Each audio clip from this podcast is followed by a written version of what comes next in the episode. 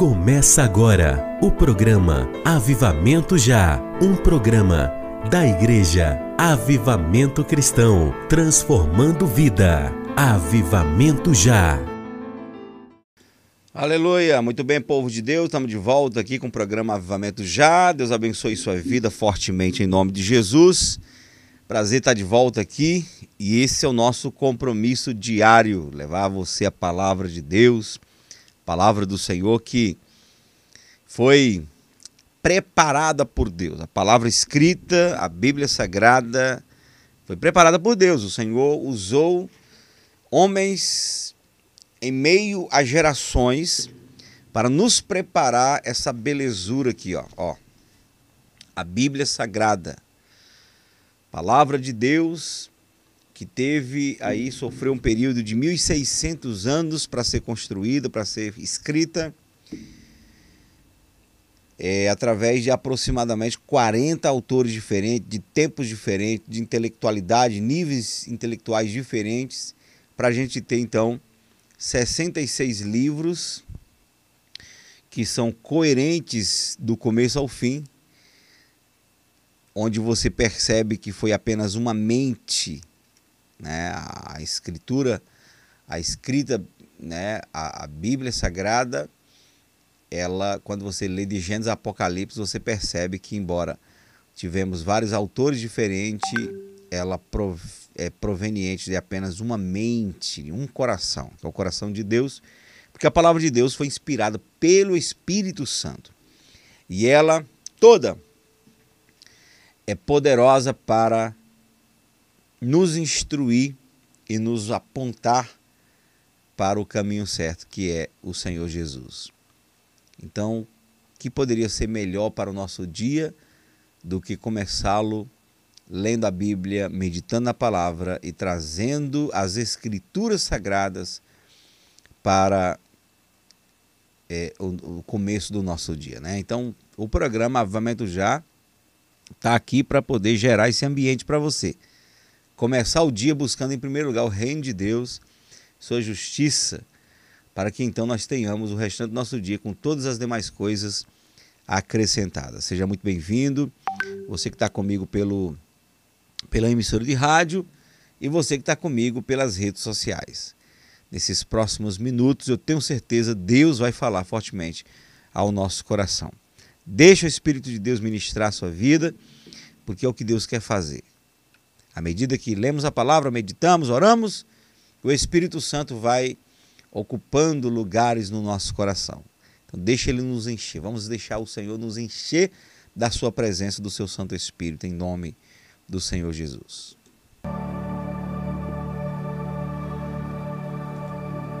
Tu provês o fogo e eu sacrifício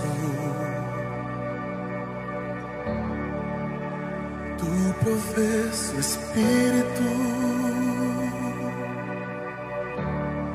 e eu me abro por inteiro, provês o Espírito.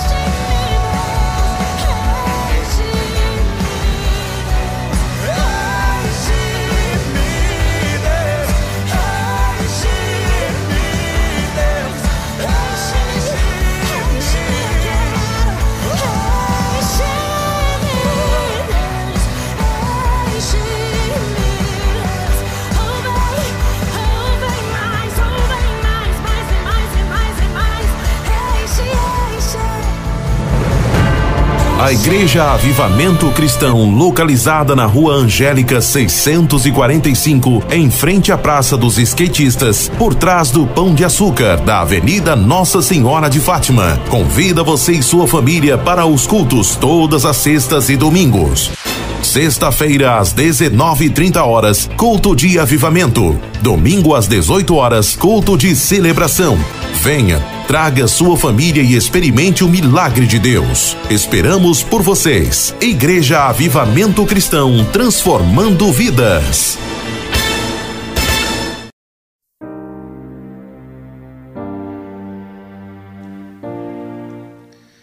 Aleluias! O tema de hoje, o tema do nosso programa hoje, da nossa fala hoje é Justiça e Misericórdia.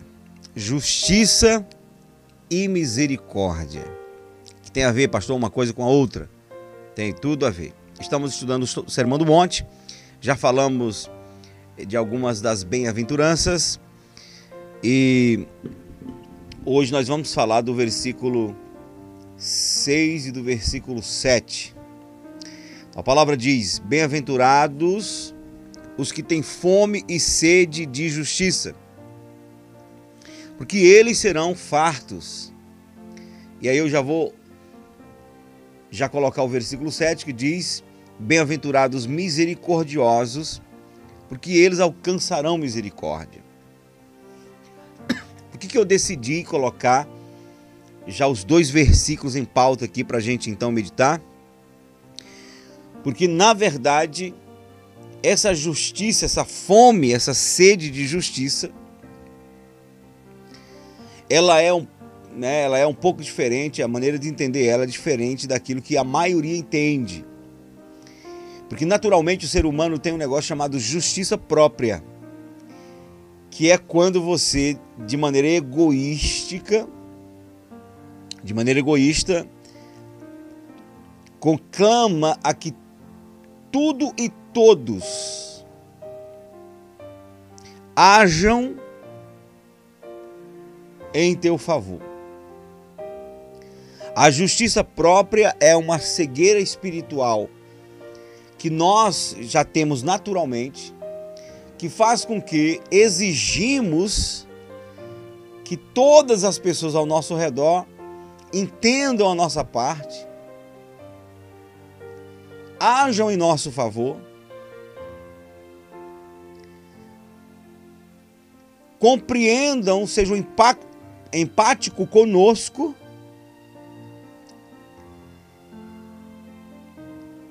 E que nossa situação seja priorizada em detrimento, a despeito da situação do outro, do próximo. Você conhece aquele tipo de gente que tem um rei na barriga? Aquele tipo de gente que exige que todas as coisas, todas as pessoas ao redor e todas as coisas giram em torno dela. Que ela sempre é a pessoa que está certa. Que ela tem dificuldade de entender o lado do outro, mas ela exige que todos entendam o lado dela. Já viu esse tipo de gente? Pastor, eu sou esse tipo de gente. Pois é, a palavra hoje vai, vai entrar como espada. É. Porque tem esse tipo de gente. Tem gente que de fato é,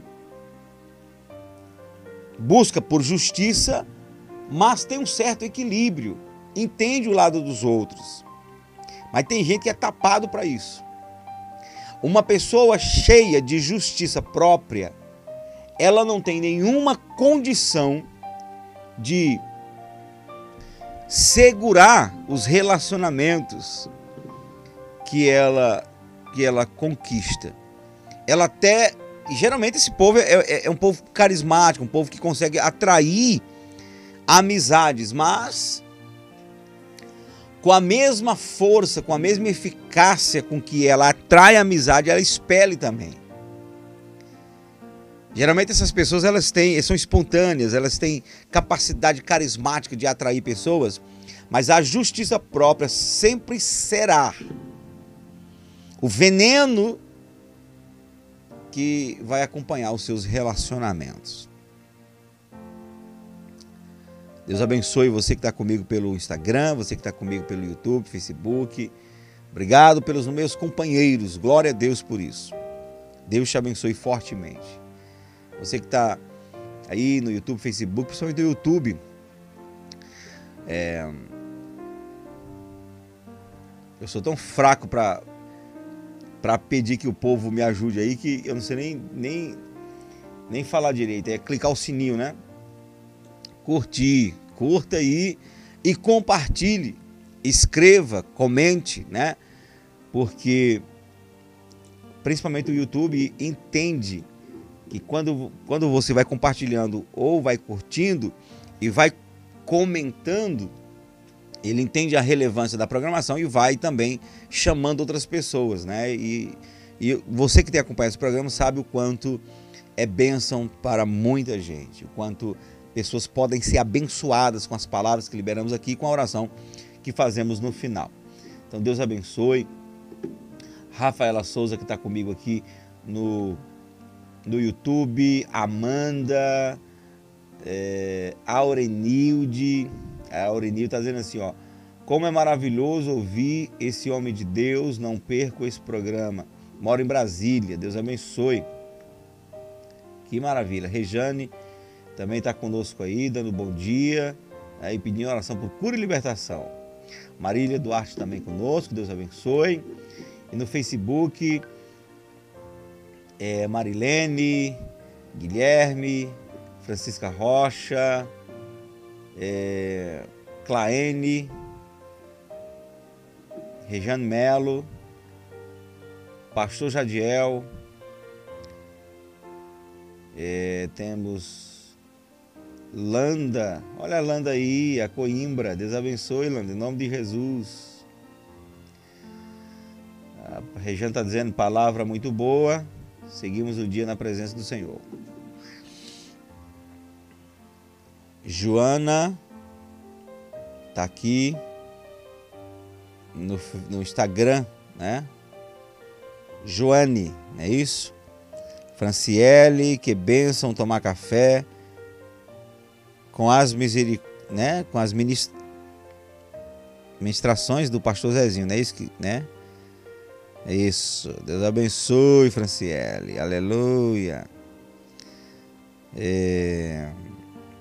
Eusênio também tá aí no Instagram. Neiv... Neivana Araújo, não é isso? Neiva Araújo. Então vamos lá, permaneça aí, né? André Lima, permaneça aí, compartilhe, porque eu tenho certeza que Deus vai ministrar poderosamente ao nosso coração por meio dessa palavra hoje. Né? A Luciana Mansão conosco aí dando bom dia. A Brenda. A Indira Grande, né? A Indira conosco aí garantindo nosso programa. Pela GTFM. Alessandro conosco. Um trabalho sintonizado. Glória a Deus. Que maravilha. Olha aí o meu povo aí. Pastor Jadiel Bandoleiro aqui já pulou para o YouTube. Vamos lá. Então, tem esse tipo de gente que vai ter dificuldade de é, nutrir, respaldar, consolidar relacionamentos de amizades. Porque a justiça própria é uma praga para os relacionamentos. A justiça própria é, Deusiane, bom dia, Pai do Senhor. A justiça própria, ela vai, ela vai desenvolver na sua vida várias, vários comportamentos estranhos, negativos, dificultosos. A justiça própria, ela leva você a ter uma tendência de ser possessiva nos relacionamentos. ciumento nos relacionamentos. Sabe aquele tipo de gente que começa uma amizade com você, aí daqui a pouco você tem que gerar tudo, tudo de você tem que gerar em torno dela. Ela tem ciúmes de outras amizades que chegam na sua vida, começa de alguma maneira colocar veneno nas suas amizades com outras pessoas, porque ela quer ser o centro daquela amizade, certo? OK? Ela vai ter uma tendência de manipular. Você começa a se sentir refém dessa amizade. E aí daqui a pouco você você se sente na necessidade de ficar dando satisfação para ela em tudo que você vai fazer. A justiça própria ela desenvolve isso. É incrível. E essa justiça própria é um perigo para um marido ciumento, possessivo, para uma esposa ciumenta, possessiva, para um líder. Uma pessoa que tem justiça própria como um, um, um, um dispositivo desenvolvido na sua vida, ela não pode ser líder. Ela vai manipular. Ela vai tentar colocar uma cerca não é cerca de proteção, não, é cerca de escravidão. Sabe? Se é um líder espiritual, um pastor, um, sei lá. Então você você passa a ter medo dessa pessoa. Parece que o, o seu pastor não é Jesus, é ele. Parece que foi ele que morreu na cruz por você, né? E aí dependendo do nível de desequilíbrio nessa área, as mensagens do púlpito passam a ser sermão encomendado. Aproveita o poder que tem, a oportunidade que tem, o microfone que tem, porque o microfone é um poder, para mandar recado, para manipular, para bancar o terror, para amedrontar as pessoas, para segurar aquele povo à base é, da ameaça, da chantagem Rapaz, é porco o negócio. O negócio é, é podre, é feio, é, é sujo. Então, se existia uma pessoa que poderia ter agido com a justiça própria, porque ele tinha razão para isso, era Jesus. E Jesus não era um manipulador, não era um chefe, não era um imperador. Jesus era um conquistador. Ao contrário da justiça própria que leva você a tentar segurar é, aquilo que você pensa ser seu, né? Porque tem gente que nutre relacionamento e pensa que é, que é dele, que é propriedade dele.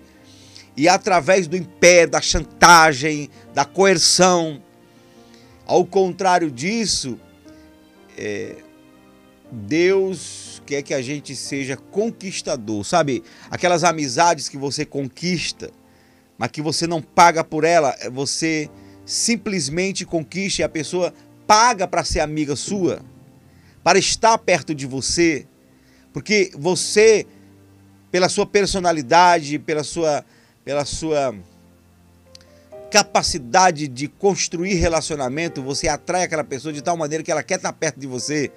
E às vezes você quer expelir e a pessoa quer estar perto de você, porque você conquista naturalmente isso. É conquista, ok? Porque ao contrário da justiça própria, você pode conquistar um, um relacionamento sendo empático, é, você dando espaço para o outro.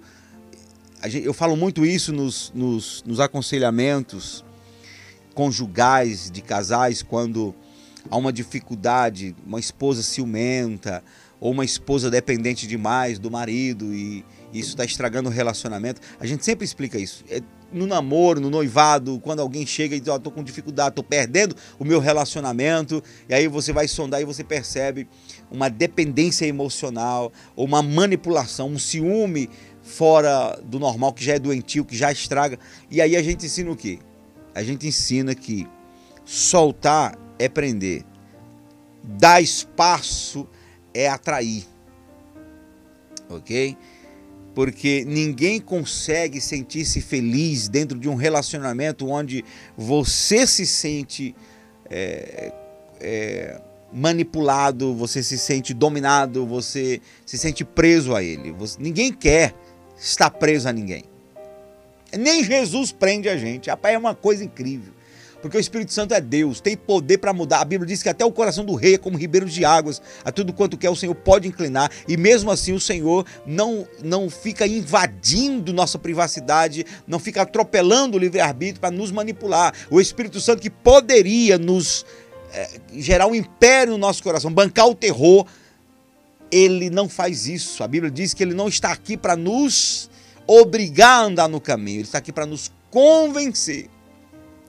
E como é que o Espírito Santo convence? Ensinando, mostrando a palavra, para que haja dentro de você um despertamento, um desejo por andar com Jesus e não se sentir obrigado a andar com Ele. Nem Jesus prende você. Que quando a Bíblia fala que somos escravos de Cristo, não é Ele que nos torna escravo. Somos nós que, constrangidos pelo amor, nos fazemos servos dele. É tremendo negócio.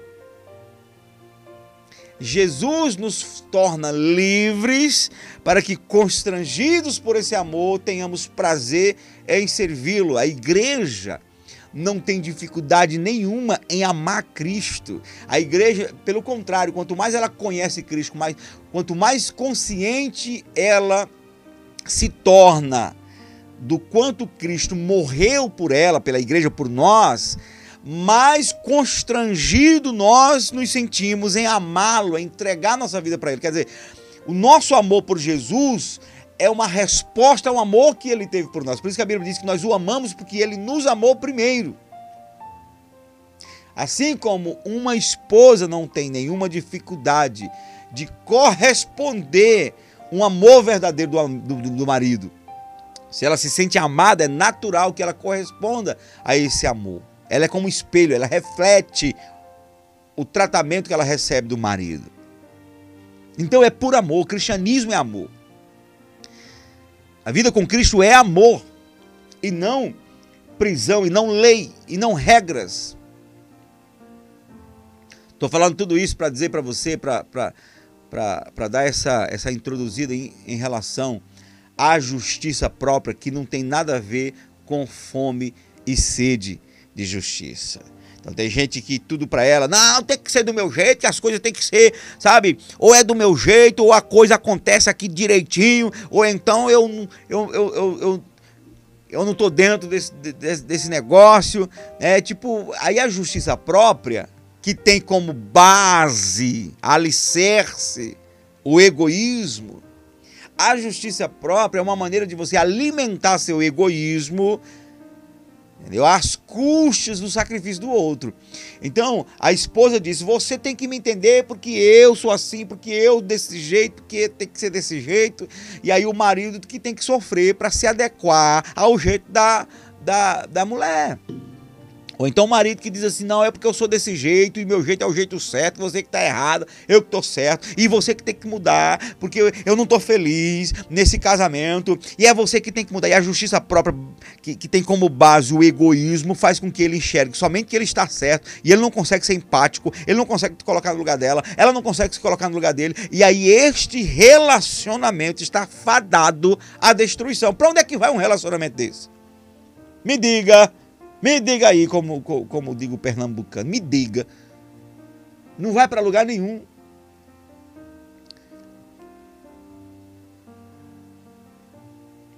Então tem gente que tem um rei na barriga, tem gente que tudo e todos têm que girar em torno dela.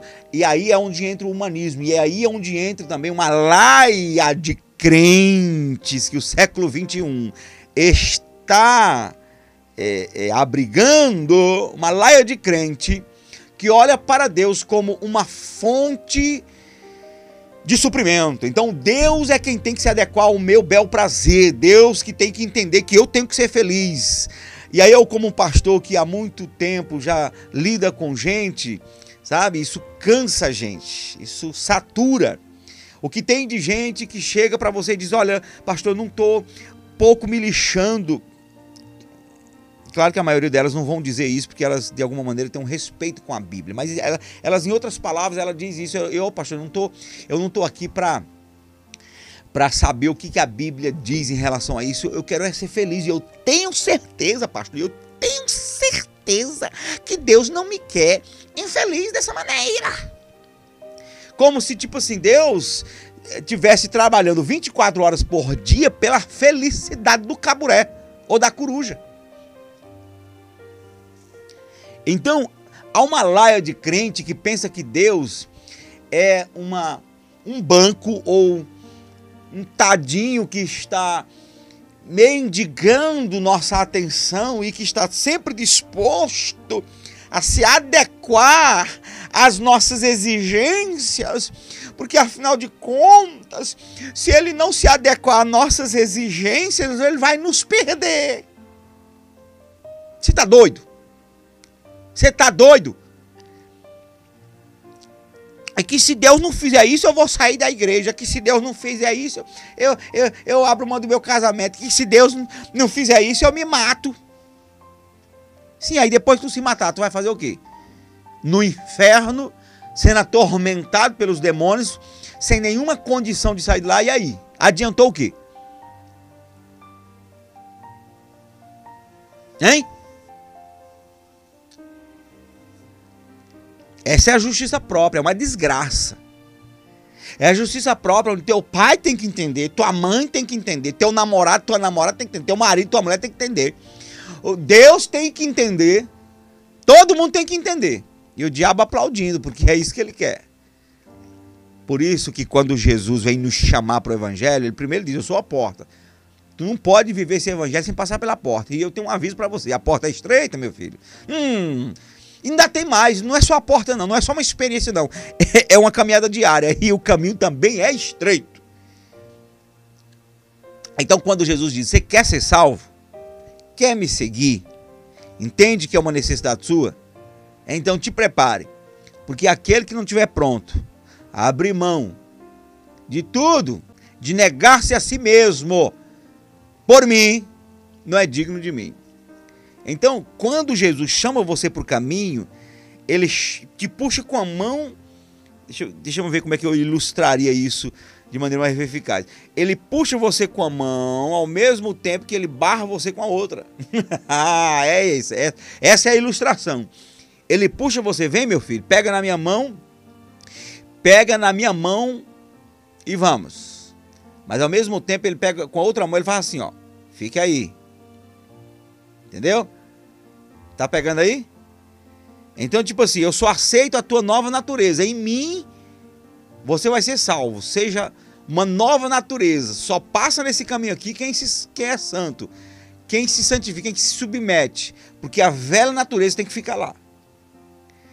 Vem você arrependido. Tua velha natureza fica na cruz. E o que, que é velha natureza? Todo comportamento adâmico é velha natureza.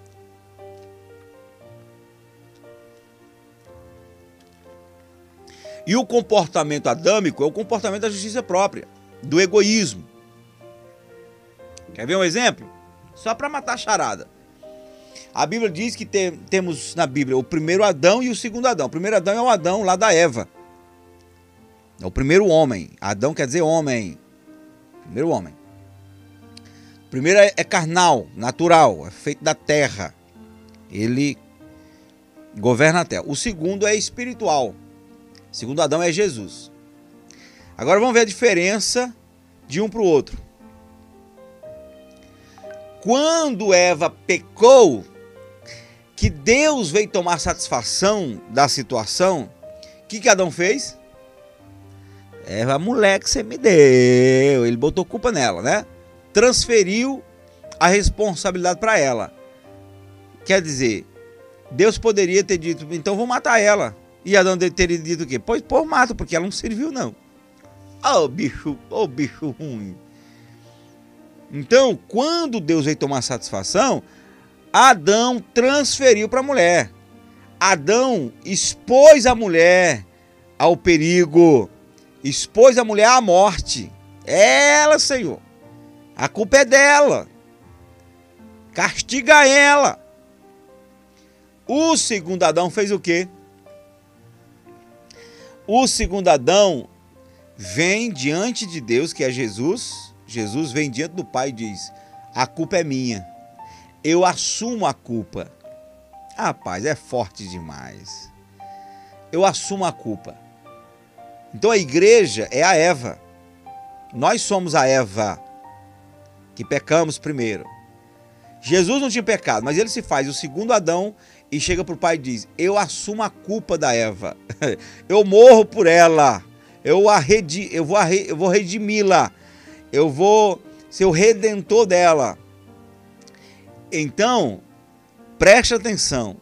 A justiça própria, o egoísmo em alta, a autodefesa de Adão fez ele transferir a culpa para Eva. Mas abrir mão da justiça própria fez Jesus assumir a culpa em lugar de Eva, que é a igreja. Aí você entende como que Deus espera, o que Jesus espera de nós nos nossos relacionamentos. Por exemplo, relacionamentos conjugais. Embora a Bíblia diz que a mulher sabe edifica casa, claro que ela coopera com isso, é uma adjuntora, é cooperadora nisso. Mas quando Deus vem tomar satisfação, quando Deus vem pedir contas do que está acontecendo no ambiente, ele vem para o caburé. Ele chegou para Adão. Adão, o que foi que aconteceu? Então, por quê? Porque a porcentagem maior da, da responsabilidade pelo bem-estar de um lar está no marido. Ele é o cabeça do lar. Entendeu? Então, é claro, é claro que tem situações que a mulher precisa aprender, porque tem marido que se ele ceder, se ele se ele começar a ceder aos caprichos da mulher, ela, algumas mulheres não vão entender e vão querer mandar ser cabeça. E aí inverte os papéis, aí é desgraça tudo de novo. Mas no geral, o marido é conclamado a assumir a culpa, a administrar, a ser o sacerdote do lar, a ser o provedor, a ser o que ensina, a ser o que, que direciona. Mas, é, a, a despeito dos erros da sua esposa, o marido, ao invés de fazer como Adão, você é culpado e apontar o dedo, ele traz ela para perto, protege, ensina. Por isso que a Bíblia diz que a mulher aprende com o marido em casa. E ele assume a culpa, porque é responsabilidade dele, a casa é responsabilidade dele. Quando uma mulher se sente protegida pelo marido dessa maneira, ela vai ter dificuldade de amá-lo. Aí as que, mesmo que são amadas dessa maneira, se comporta de maneira como Jezabel, aí é o cão puro. Aí não é, ela não é endemoniada, não. É ela que endemonia o demônio. Né? Então, não diz que, que, tem, que tem gente que não é endemoniado, não é o diabo que entrou nela, é ela que entrou no diabo. Então tem gente que é, é difícil mesmo, é natureza ruim. Mas no geral, quando o homem assume o papel de Jesus, que protege, que assume a responsabilidade, a esposa que é figura da igreja, não vai ter dificuldade de apreciar, de respeitar, de amar esse marido. É um contexto de, de casamento. Mas essa justiça própria, ela precisa estar o tempo todo debaixo do comando do Espírito, porque quem tem justiça própria não vai ter dificuldade só em relacionamentos amorosos, conjugais. Vai ter dificuldade com o patrão, o patrão não pode falar alto, o patrão não pode exigir um pouquinho mais, sabe? Aquela empresa que, que tem uma demanda muito grande e que o patrão gostaria que os funcionários né, tivessem um tipo de iniciativa pela empresa, porque tem gente que diz, não, não, se eu tiver que trabalhar mais cinco minutos, tem que me pagar. Quer dizer, não consegue ver a bênção que aquele ambiente gera para ela. É claro que tem os abusos, tem, tem, tem diretor de empresa e tem dono de empresa que quer abusar demais e quer exigir que os funcionários trabalhem duas, três horas a mais da carga horária, porque aí também a justiça própria já é dele. Mas, por outro lado, principalmente você que é crente, a Bíblia diz que você deve servir o patrão como ao Senhor. Não há peso nenhum você ter que passar mais 20 minutos, 30 minutos ali, né? É, passando a sua carga horária em prol da empresa, por entender que aquele ambiente é a, é, é a fonte de bênção que Deus criou para a sua vida. Não há, não, há, não há problema nenhum, gente. Não há problema nenhum em você é, ter um tipo de comportamento e oferecer um serviço de dedicação em prol daquela empresa. Aí vão chamar você de babão, vão chamar você de. Enfim. Não importa. Sirva aquele patrão, sirva aquela empresa como ao Senhor. Além do que, esse tipo de atitude é que vai levantar você, é que vai destacar você, porque a Bíblia diz: viste um homem diligente em seu trabalho, no muito será colocado. Mas não, gente, tá faltando um minuto, um minuto, um minuto. Pronto, não faço mais nada, eu não trabalho mais nem um minuto e ainda diz que é crente. Então, o teu comportamento, é nisso que Jesus fala: se a nossa justiça não exceder a dos escribas e fariseus. Entendeu? Então, a justiça própria, sabe? Te cega pelo egoísmo. Todo mundo tem que entender o meu, o, o meu lado. Eu não vou, eu não vou é, é, é, ser bobo e, e e ficar trabalhando 5, 10 minutos mais para o meu patrão, porque aí você vai só perdendo. Porque Jesus falou assim, ó. Quando vocês fizerem. Rapaz, é muito forte isso. É muito forte. Como a Bíblia nos ensina tudo. Em todas as áreas.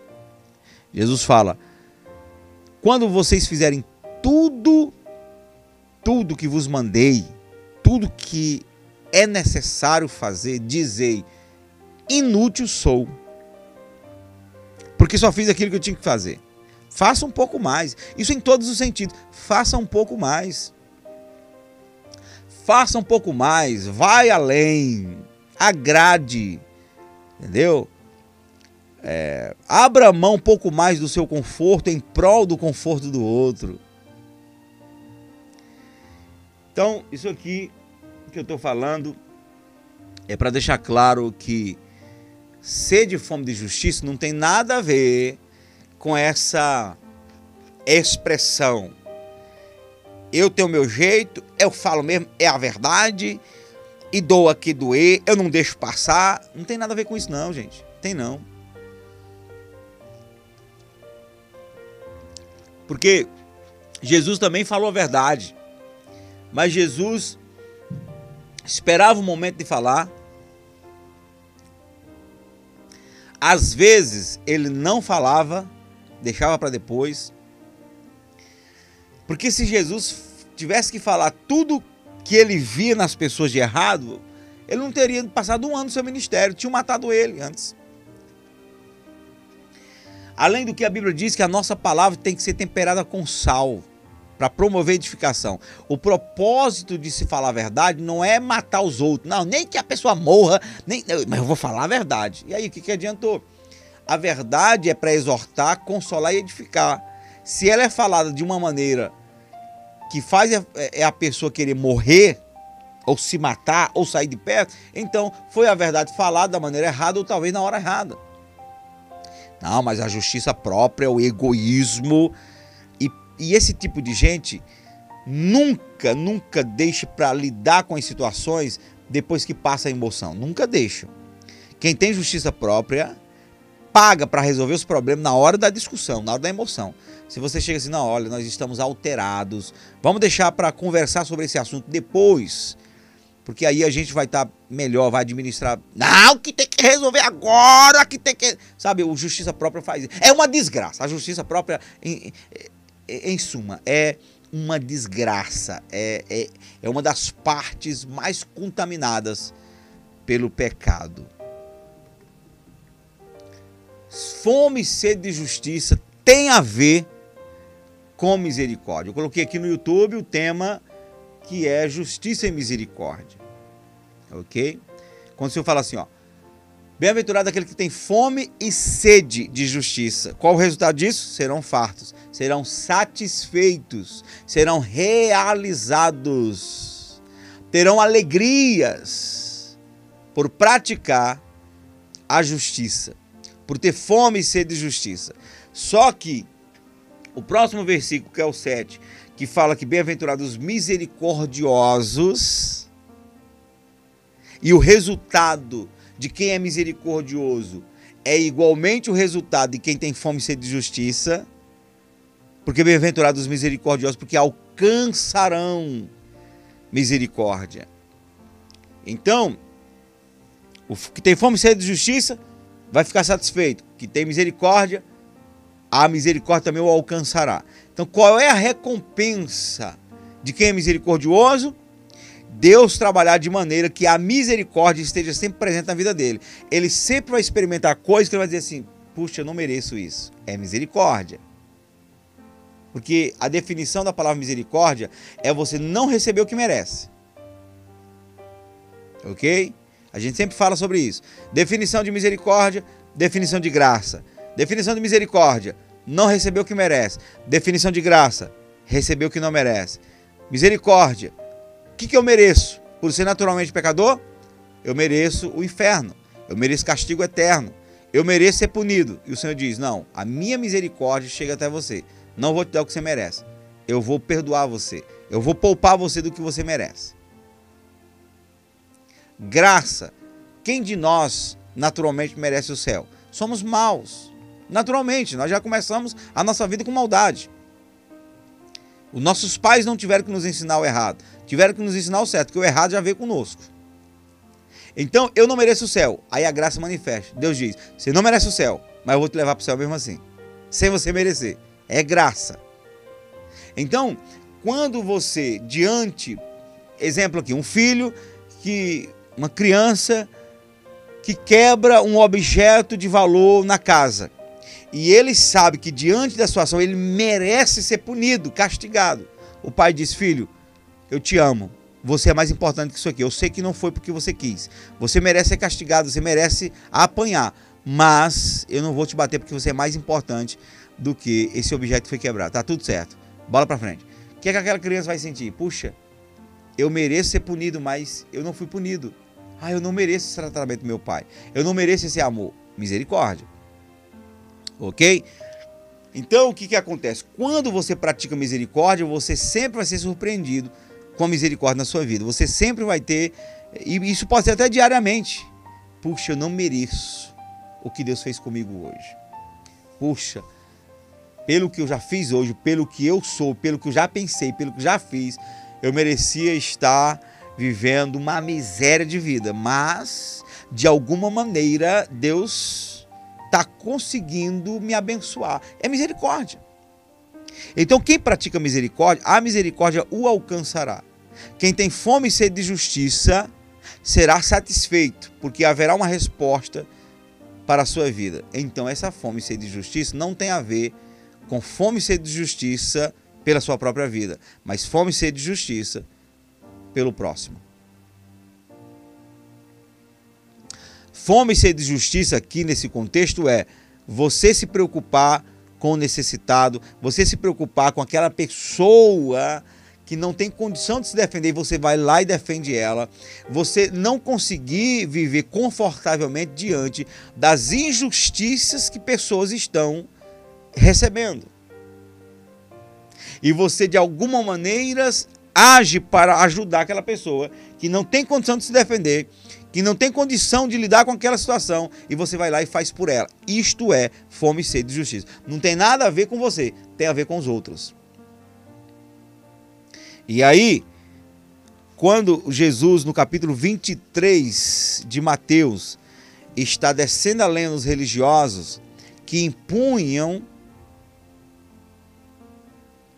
pesos, fardos pesados, exigências religiosas para outras pessoas, quando eles não queriam mover nem com o dedo, ele vem chamando de sepulcros caiados, ele vem chamando de hipócritas, de, po, de, de, de, de podres, ele vem expondo o que havia de motivação no coração dos fariseus religiosos. Aí, quando chega no versículo 23, capítulo 23 de Mateus, versículo 23, ele diz assim, ó: Ai de vós, escribas e fariseus hipócritas, pois que limpais o exterior do copo e do prato. Mas o interior está cheio de rapina e de iniquidade. Então Jesus fala, você tem aparência, mas eu sei que está dentro de você. Aí quando chega no versículo 23, diz assim, ó. Ai de vós, escribas e fariseus hipócritas, pois que dais o dízimo da hortelã, do endro e do cominho, e desprezais o mais importante da lei, o juízo, a misericórdia e a fé. Devíeis, porém, fazer essas coisas e não omitir aquelas. Quer dizer, Jesus não está falando contra o dízimo. Ele diz: deveis fazer isso, mas vocês principalmente não devem omitir aquelas. Que, o que, que, que aquelas? O juízo, a misericórdia e a fé. Então os religiosos estavam vivendo aparentemente muito bem, obrigado, mas enquanto eles estavam priorizando dízimo, priorizando cumprir alguns, alguns critérios da lei, eles estavam desprezando o principal, o juízo.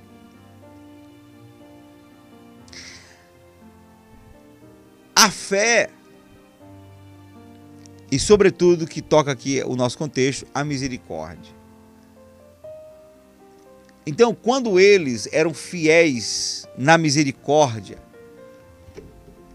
mas ao mesmo tempo capazes de apontar o dedo para o publicano e dizer: Senhor, obrigado que eu não sou como os demais adúlteros e pecadores.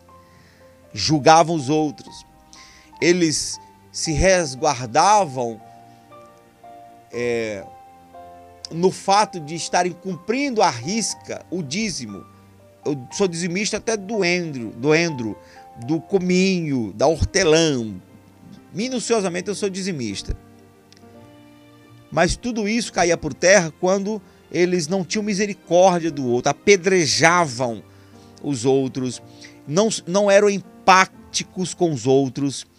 Então, a justiça própria faz isso. Porque você tem uma qualidade, você quer que todo mundo olhe para você como um rei ou uma rainha, porque você tem aquela qualidade. Aí você machuca os outros, que adianta você ser honesto numa área, mas matar os outros com a língua, é ferindo, xinga os outros, joga praga nos outros, é imprecatório em tudo. Então, a misericórdia tem que estar em alta. O Senhor está aqui exaltando a capacidade do homem olhar para o outro e ser empático com o outro, se preocupar com o outro. Por isso que o apóstolo Paulo vai ensinar que nós devemos lidar com as coisas dos outros como se fossem nossas e considerar os outros maior que nós e nos preocupar né, com a situação do nosso próximo. O, o segundo grande mandamento é amar o próximo como a nós mesmos.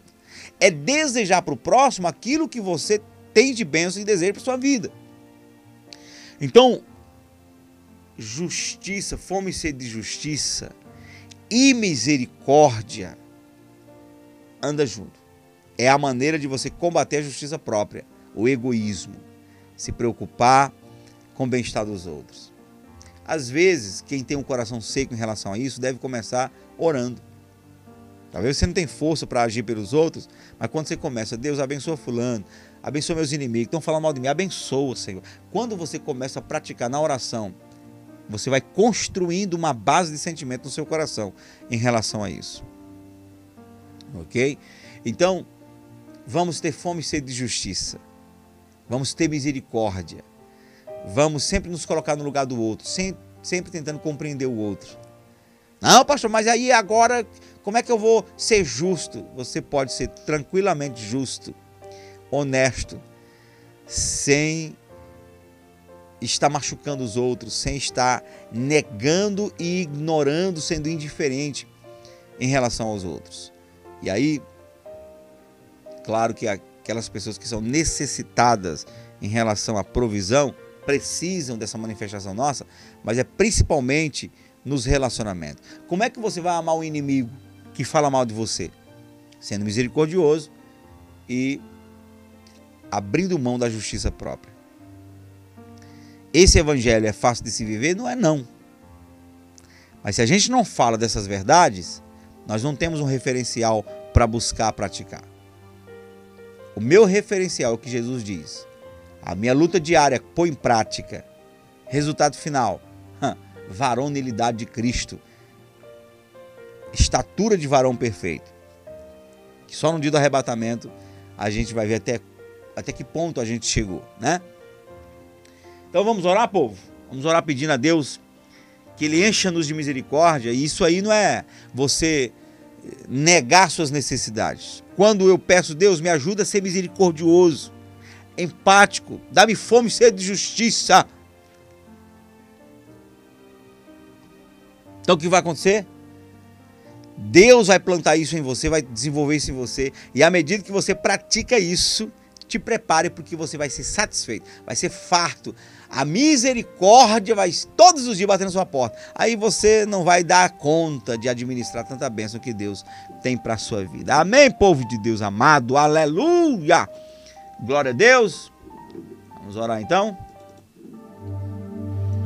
A oração é a atividade espiritual mais importante do cristão. Ore e creia na resposta de Deus. Momento de oração com o pastor Zezinho Siqueira.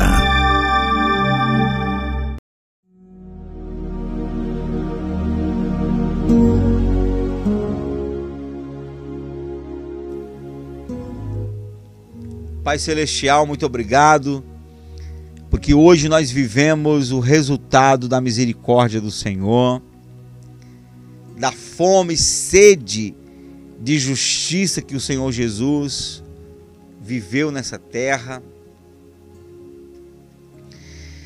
E nós hoje já somos alvos dessa misericórdia. Eu sei que muita gente que me ouve neste momento está orando comigo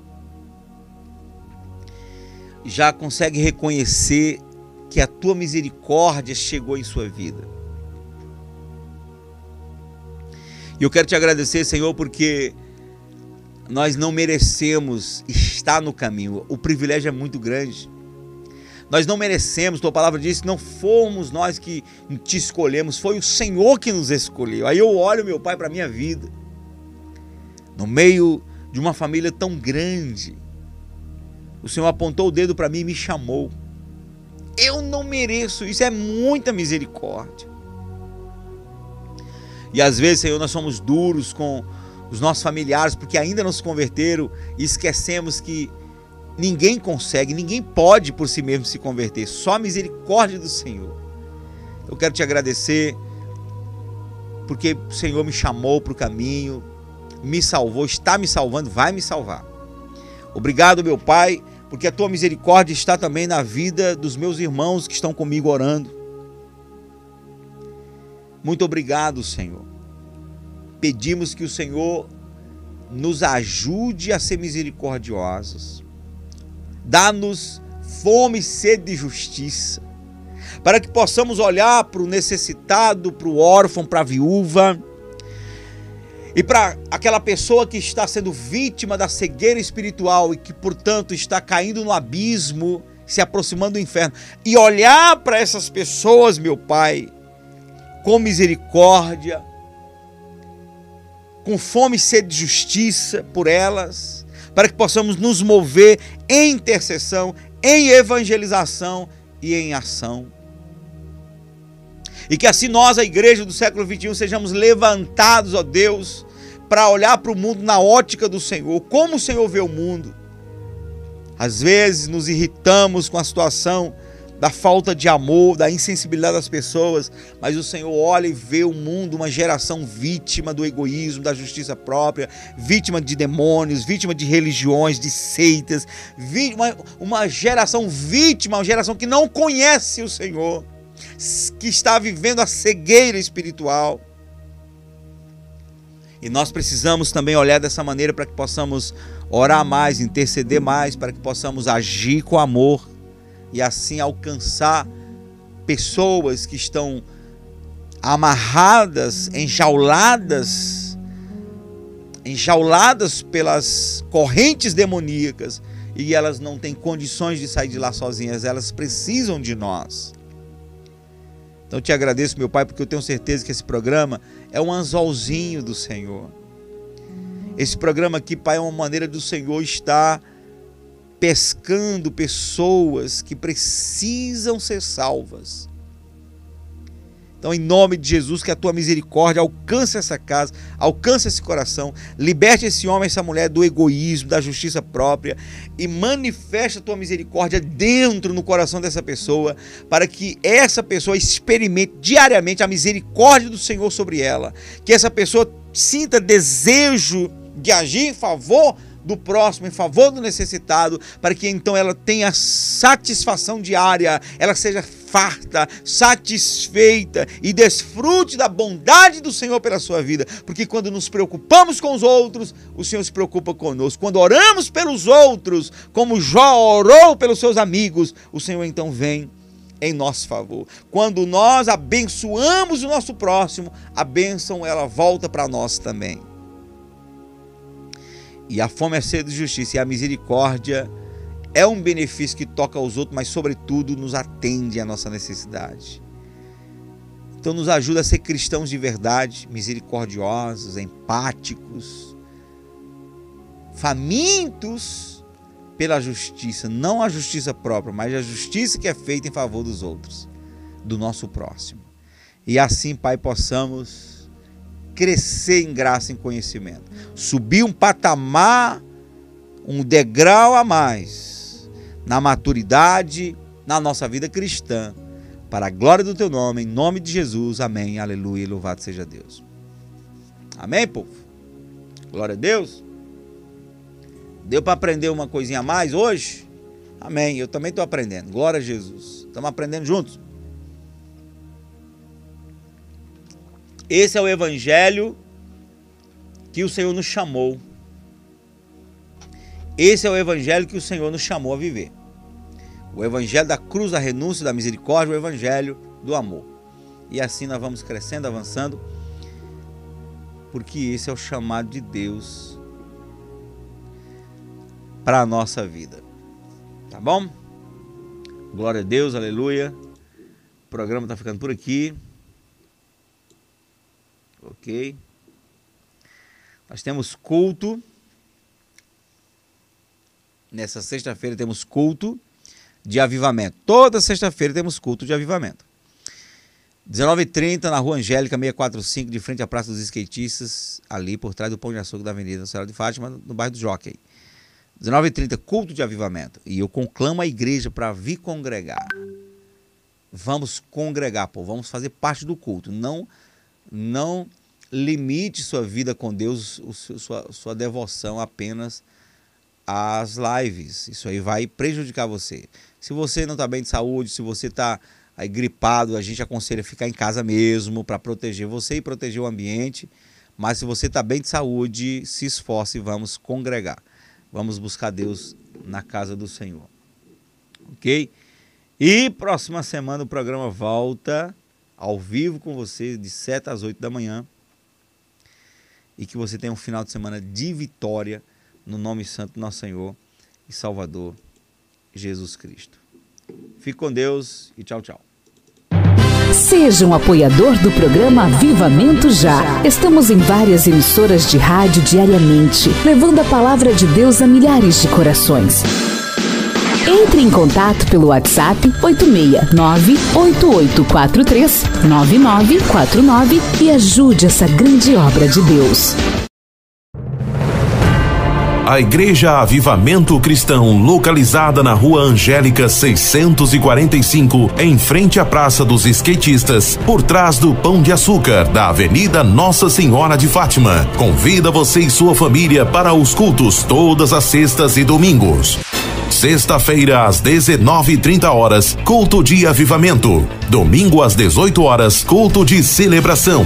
Venha, traga sua família e experimente o milagre de Deus. Esperamos por vocês. Igreja Avivamento Cristão, transformando vidas.